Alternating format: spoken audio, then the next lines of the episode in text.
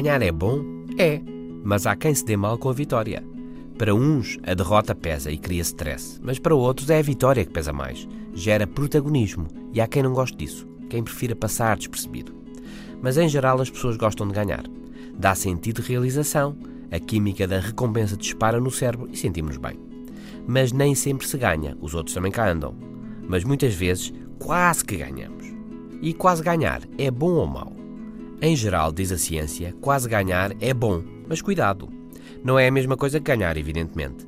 A principal recompensa de quase ganhar é a motivação para o mais depressa possível ganhar mesmo, ser recompensado e sentir-me bem. Numa experiência recente, numa grande loja, num sorteio entre 160 pessoas, quem visse sair-lhe seis vezes o mesmo símbolo ganhava 20 dólares para ir às compras.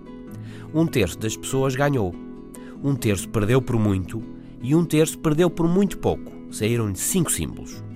A experiência fez e as pessoas continuaram nas compras. Quando saíram da loja, foi-lhes pedido se podiam mostrar os recibos das compras que tinham feito. E o padrão era claro: quem mais comprou foi o grupo dos que quase haviam ganho o sorteio. Estavam motivados e à procura de uma recompensa imediata. As compras foram essa recompensa.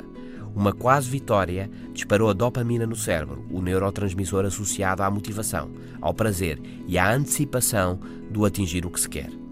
Mas este novo estudo mostra que depois de uma quase vitória, a procura da recompensa pode ser transferida para outra atividade. Para as compras, para um gelado, para um jogo.